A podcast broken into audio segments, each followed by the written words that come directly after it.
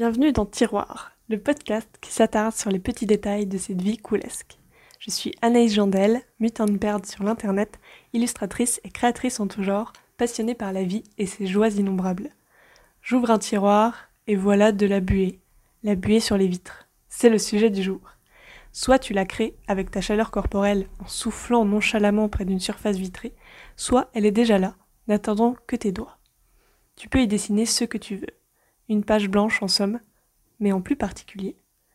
Tu sais que c'est éphémère quand tu dessines sur la buée. C'est pour ça que beaucoup choisissent d'y dessiner des sexes, masculins souvent, même si les vulves commencent à se propager tout autant, et que cette nouvelle me ravit bêtement. On s'improvise tous dessinateurs face à la buée.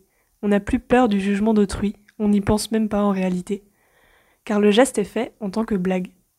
Sur la voiture à son ami, son père ou sa tante, ou même d'un ou une inconnue, des fois sur la vitre d'une fenêtre pendant que personne ne nous regardait.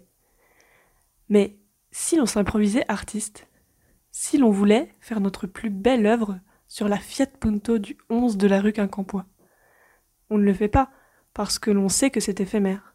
Ça se voit, ça se sent. Quiconque pourra l'effacer d'un revers de manche si la portée visuelle lui est désagréable. Ou simplement la chaleur qui, elle, ne porte aucun jugement mais agit selon les lois de la physique.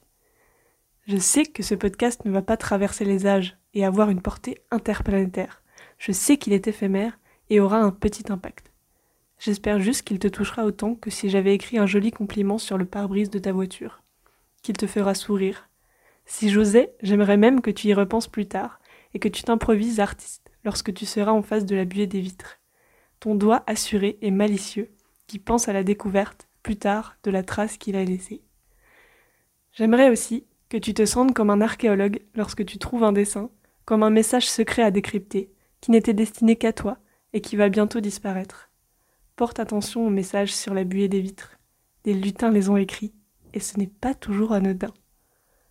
Sur ce, je te dis à la prochaine pour ouvrir un nouveau tiroir.